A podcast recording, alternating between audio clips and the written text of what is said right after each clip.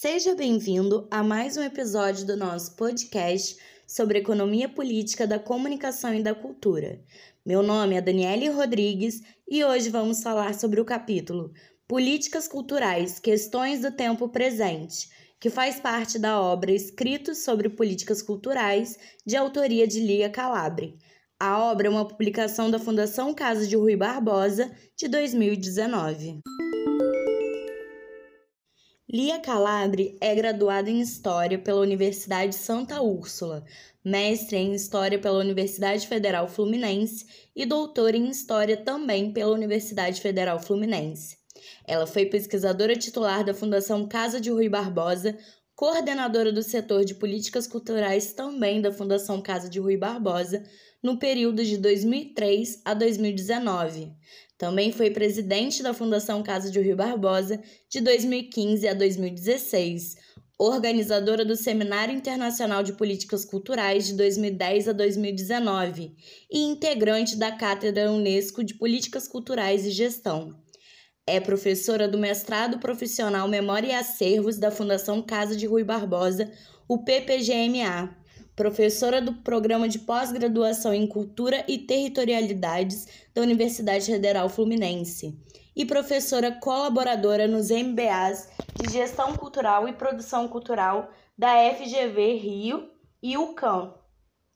Autora de livros, artigos e materiais didáticos nacionais e internacionais sobre políticas culturais tem experiência na área de políticas culturais, história cultural e política, com ênfase em políticas públicas de cultura, atuando principalmente nos seguintes temas: políticas públicas de cultura, política cultural e gestão cultural.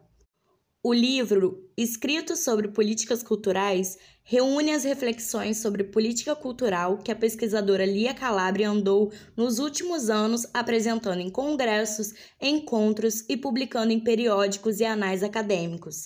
A obra é dividida em duas partes que somadas resultam em 13 capítulos. Os temas que se entrelaçam nos capítulos são um de fundo mais histórico que discute o papel das políticas culturais em momentos paradigmáticos da política brasileira, como, por exemplo, nos períodos autoritários do governo Vargas e do regime militar. Outro voltado para o contexto atual das políticas federais de cultura. E, por último, as reflexões mais conceituais que abordam questões tais como cooperação internacional, gestão cultural, cultura e identidade e etc. O capítulo Políticas Culturais Questões do Tempo Presente é o capítulo de abertura da obra e assim integra a parte 1. Lia Calabre inicia a discussão com a afirmação de que, se para falar das políticas culturais do país, é necessário primeiro assinalar os largos tempos de ausência delas. No Brasil, há períodos de construção de políticas públicas de cultura e períodos de desmonte e redirecionamento ou mesmo omissão do Estado. É recente a presença da cultura no campo das políticas públicas, sendo citada pela autora a experiência pioneira, porém isolada em São Paulo, com Mário de Andrade entre 1935 e 1937 e algumas outras na década de 80. Para a autora, um dos principais problemas a ser enfrentado é o da institucionalização da área da cultura no conjunto das políticas públicas.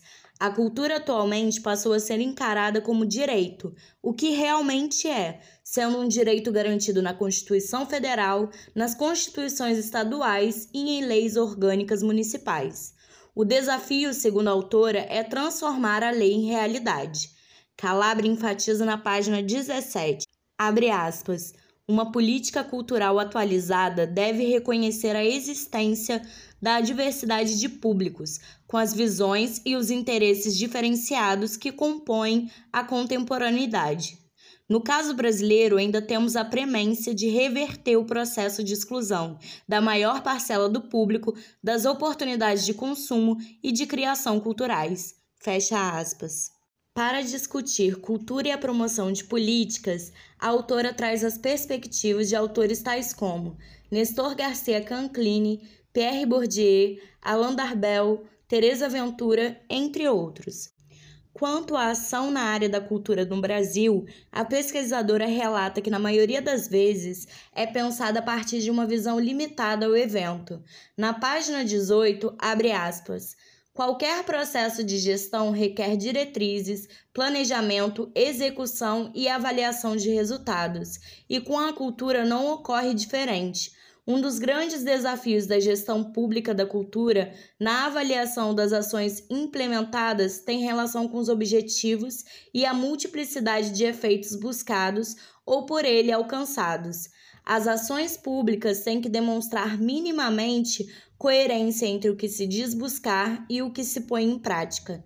Não existe relação direta de causa e efeito no campo da ação cultural, o que torna complexa a avaliação.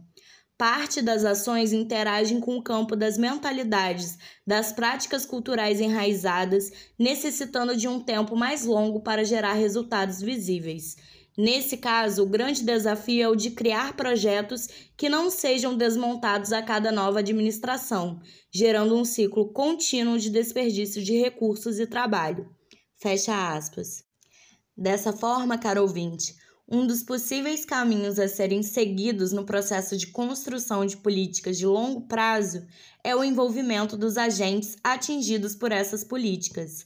O Brasil vive desde 2003 um movimento constante de projetos coletivos de gestão pública nas mais diversas áreas. Cada vez mais são atuantes os conselhos que contam com a participação da sociedade civil, assim como produtores, agentes, gestores culturais, artistas e o público em geral buscam formas de participar e interferir nos processos de decisões das políticas públicas de cultura.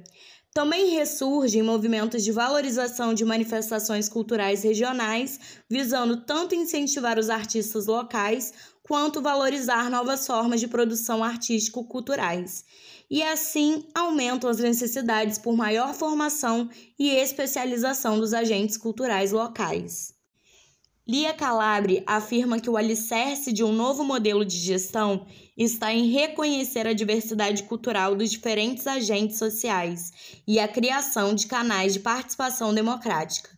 Mundialmente, a tendência aponta para uma necessidade de mais racionalidade na utilização dos recursos, buscando obter produtos ou ações que sejam capazes de transformar em multiplicadores esses ativos culturais. Na página 20, Calabre sintetiza o cenário brasileiro. Abre aspas. No caso brasileiro, encontramos nos diversos níveis de governo órgãos responsáveis pela gestão cultural. Em todos eles estão os problemas da carência de recursos. É fundamental definir as relações que podem e devem ser estabelecidas entre os vários órgãos públicos de gestão cultural, nos níveis federal, estadual e municipal, e deles com outras áreas governamentais, as instituições privadas e a sociedade civil. Existe uma série de competências legais comuns entre a União, os estados e os municípios, entre elas, podemos destacar a função de proteger os documentos, as obras e outros bens de valor histórico, artístico e cultural, os monumentos, as paisagens naturais e os sítios arqueológicos. Uma consequência visível disso é a existência de uma série de instituições como museus, centros culturais, galerias de arte, bibliotecas, teatros e etc., sob a administração indistinta da União, dos estados e dos municípios. Essas instituições possuem acervos similares e promovem muitas vezes atividades idênticas, sem ao menos buscar uma integração ou um planejamento partilhado. Não existem políticas nacionais, por exemplo, de gestão desses acervos ou mesmo de gestão do patrimônio cultural. Não existe um lugar que centralize essas informações, permitindo ao governo o real conhecimento da atual situação subsídio indispensável para a elaboração de políticas.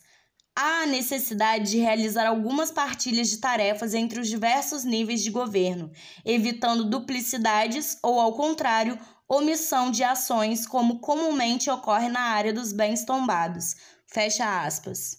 A diversidade cultural está entrelaçada à questão da democratização cultural. O processo de democratização cultural deve se basear numa visão da cultura como uma força social de interesse coletivo e não pode depender das disposições do mercado. Na democracia, cultura é expressão de cidadania e deve ser um dos objetivos do governo promover as formas culturais de todos os grupos sociais, assim como atuar no atendimento das necessidades e desejos de cada cidadão incentivar a participação da população no processo de criação cultural e, por fim, promover formas de autogestão das iniciativas culturais. Uma cidadania democrática e cultural contribui para a superação das desigualdades, para um reconhecimento das diferenças entre os sujeitos tanto na dimensão social quanto cultural. Valorizando as múltiplas práticas e demandas culturais, o Estado permite que a diversidade cultural seja expressada. Num quadro de constante escassez de recursos financeiros na administração pública, há muitas vezes uma visão de que a área da cultura é menos importante ou supérflua, o que dificulta a estruturação do setor. Essa visão foi sendo gradativamente alterada entre 2003 e 2016. No nível municipal, houve um processo crescente de institucionalização da área, com a criação de secretarias, conselhos de cultura, fundações e etc. A formação dos gestores na área de cultura passou a estar no centro das preocupações das políticas culturais. Na página 21, abre aspas.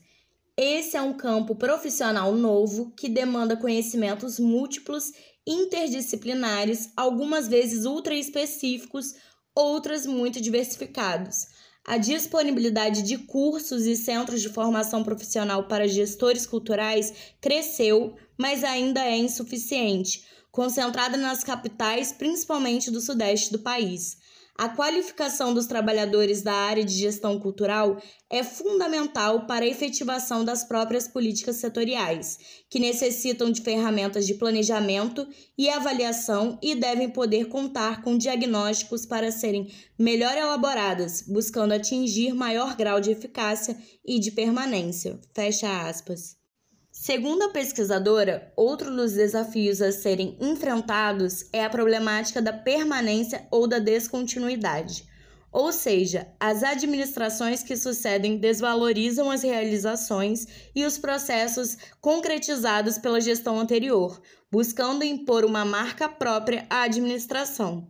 Isso resulta num processo contínuo de desperdício de recursos físicos e orçamentários no caso das políticas culturais, esta prática é ainda pior, já que os processos culturais são gestados no tempo muito mais longo.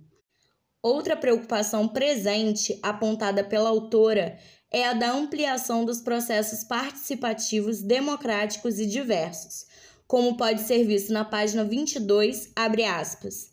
Políticas culturais são definidas como fruto de ações implementadas pelo governo e pela sociedade civil nas suas mais diversas formas de representação. As políticas implementadas tenderão tanto mais a se efetivar quanto maior for o grau de pactuação com o público por ela atingido. O desafio que se apresenta é o de criar e manter canais de diálogo e formas de representação que permitam a construção de políticas de forma colaborativa e diversa. Um desses canais é o da criação de conselhos de cultura, no mínimo paritários, com a participação ampliada dos mais diversos segmentos da sociedade civil. Fecha aspas. E há também a questão da gestão da informação. A criação de políticas necessita de um conhecimento sobre a temática e o planejamento dessas demanda a existência de dados.